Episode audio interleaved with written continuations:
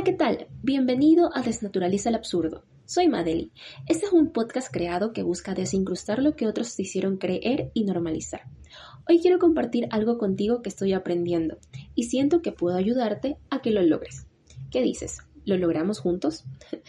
te pregunto, ¿qué es soltar?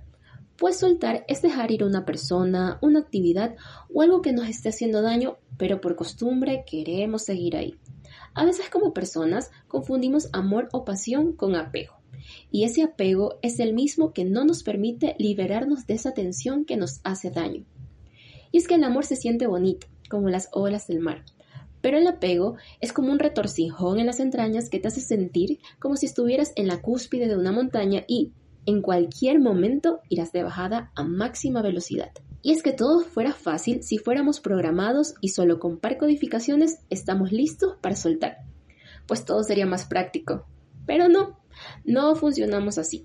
Tú y yo tenemos que vivir un proceso. Conversando con la psicóloga Ana Paula, me dijo varias cosas que nos van a ir ayudando a soltar. Así que toma nota. Primera regla de oro. Soltar siempre dolerá. Y debes estar dispuesto a vivir eso. A veces nos queremos hacer los fuertes, de que llorar solo nos hará caer en depresión.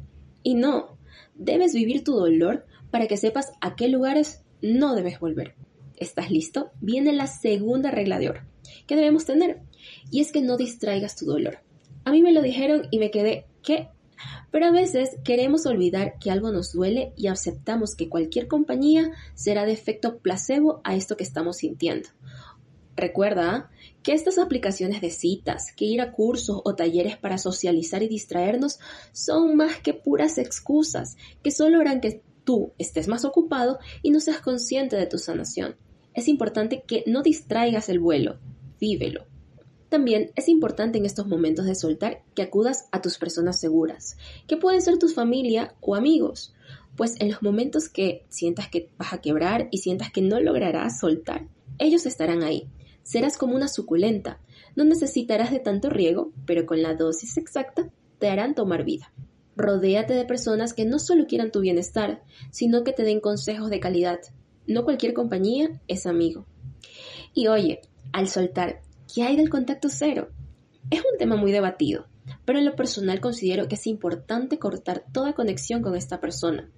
aunque a veces la ansiedad te consuma, será tu primer acto de amor propio, pues tu estado de ánimo no dependerá de un perfil, una conexión, es decir, esa persona perderá todo ese poder emocional que tenía sobre ti. Recuerda que el pensar mucho en alguien puede llegar a ser obsesivo, que tu mente no repita, mm, como por ejemplo, no pienses en leones, no veas leones, no pintes leones, no hables de leones, vamos, si lo repites tanto tu mente lo pensará y lo pensará más. Recuerda, debes ser obsesivo con tus metas, no con personas. Y, ¿sabes qué más me recomendaron? Las citas contigo mismo. Tengo varias propuestas. Puede ser elaborar tu propio cóctel. Incrústate en tus hobbies, tal vez trotar, escribir, ver películas. Vamos, arréglate súper bien para esa cita. Estarás con la mejor compañía, contigo. Es importante todos estos procesos, pues a futuro te permitirán, primero, no tener escombros del pasado. Segundo, definir qué esperas en una relación y ver que hiciste mal anteriormente para que ahora lo hagas mejor. Prepárate, sé tu mejor versión. Pero tranquilos, que a todos nos da miedo los cambios. Es nuestro ego herido que nos hace imaginarnos que sin soltar estaremos bien, pues estaremos en lo conocido. Aunque te haga daño, es seguro.